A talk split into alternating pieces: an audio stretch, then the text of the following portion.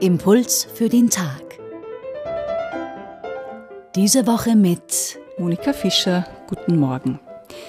Lisa Huber hat jetzt gleich eine schwere Aufgabe, nämlich uns das heutige Evangelium verständlich zu machen. Im Evangelium heute kündigt Jesus an, kein Stein wird auf dem anderen bleiben. Er warnt vor falschen Propheten, die sich als Erlöser, als Messias ausgeben. Er spricht von Kriegen und Unruhen, von Seuchen und Hungersnöten. Nur in einem Halbsatz spricht Jesus uns Mut zu. Lasst euch dadurch nicht erschrecken, steht mittendrin in diesem apokalyptischen Text. Lisa Huber, Weltuntergangsstimmung finden wir im Tagesevangelium und auch im Hier und Jetzt. Finden Sie im heutigen Evangelium trotzdem Grund zur Hoffnung?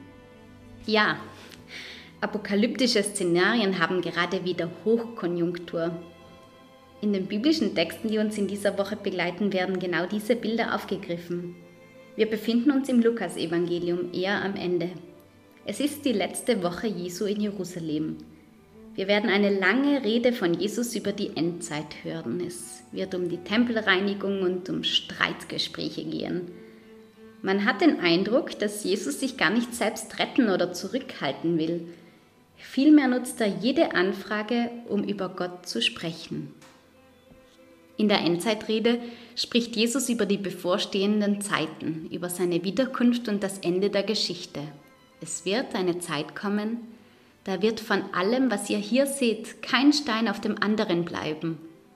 Diese Worte legt Lukas Jesus in den Mund. Und wir, ja, wir kennen das Gefühl, dass kein Stein auf dem anderen bleibt.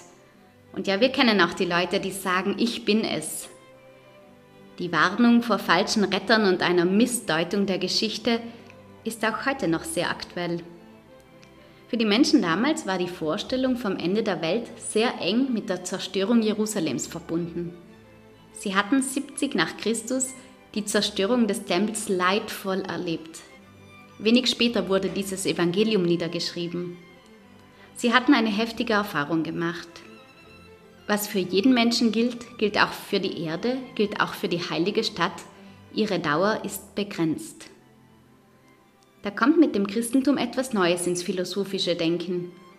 Die Menschheitsgeschichte ist nicht immer mehr vom Gleichen, ist nicht unendliche Wiederholung, nein, sie hat eine Ausrichtung.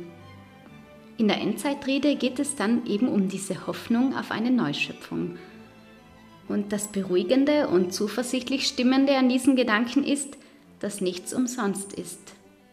Im Zentrum der Hoffnung steht nicht das Ende, sondern das Ziel, das neue Leben in Fülle.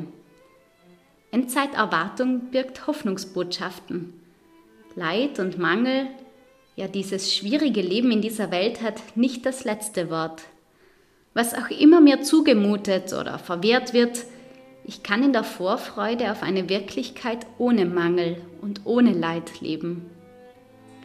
So sehr dieser Gedanke als Vertröstung auch missbraucht werden kann, um Missstände zu verfestigen, so wenig will ich seine Trotz- und Trostkraft vermissen. Ja, der Tempel wurde zerstört. Das haben die Menschen damals erfahren. Und wir heute merken, dass unsere Welt aus den Fugen geraten ist. Aber damals wie heute können wir wissen, das ist nicht das Ende der Welt. Was wir Menschen nicht schon alles erlebt haben. Lukas schreibt, das Ende ist nicht sofort, also halten wir doch hoffnungsvoll.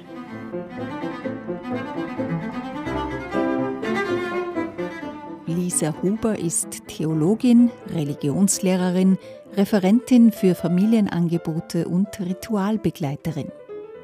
Das heutige Tagesevangelium finden Sie bei Lukas Kapitel 21, 5 bis 11. Die Impulse können Sie auf radioklassik.at nachhören.